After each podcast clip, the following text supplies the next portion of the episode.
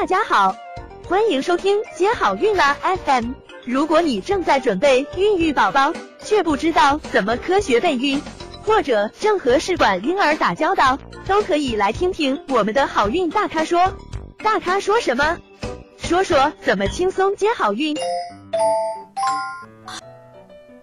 那么无不典型性的子宫内膜增生，手术治疗的适应症是什么样的呢？他需要做手术吗？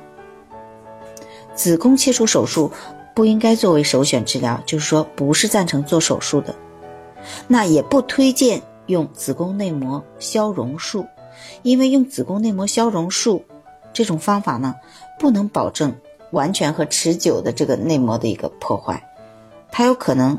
术后它再发生内膜，呃增生，甚至是一个不典型增生或者是癌变，但是由于你做了这个手术，导致你后面的监测随访的一些困难，因为后面会发生宫腔粘连，所以呢不赞成做内膜消融手术。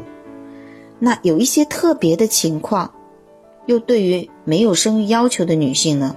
可以考虑切除子宫，但是不是说这些人就一定要切除子宫？就是说可以跟病人讲清楚状况。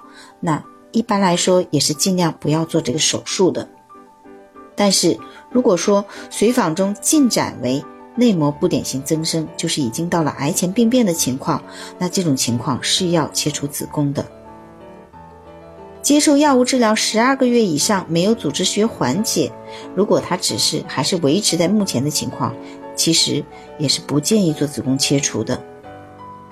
如果孕激素治疗完成后再次出现内膜增生，那这种呢，其实也不一定要手术，可以进行密切的随访。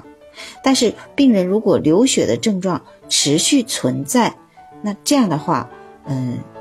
就如果说他又没有生育的要求，他又不爱用药，觉得用药的副作用很多，那可以告诉他有一个治疗的方式，就是切除子宫，但是不推荐。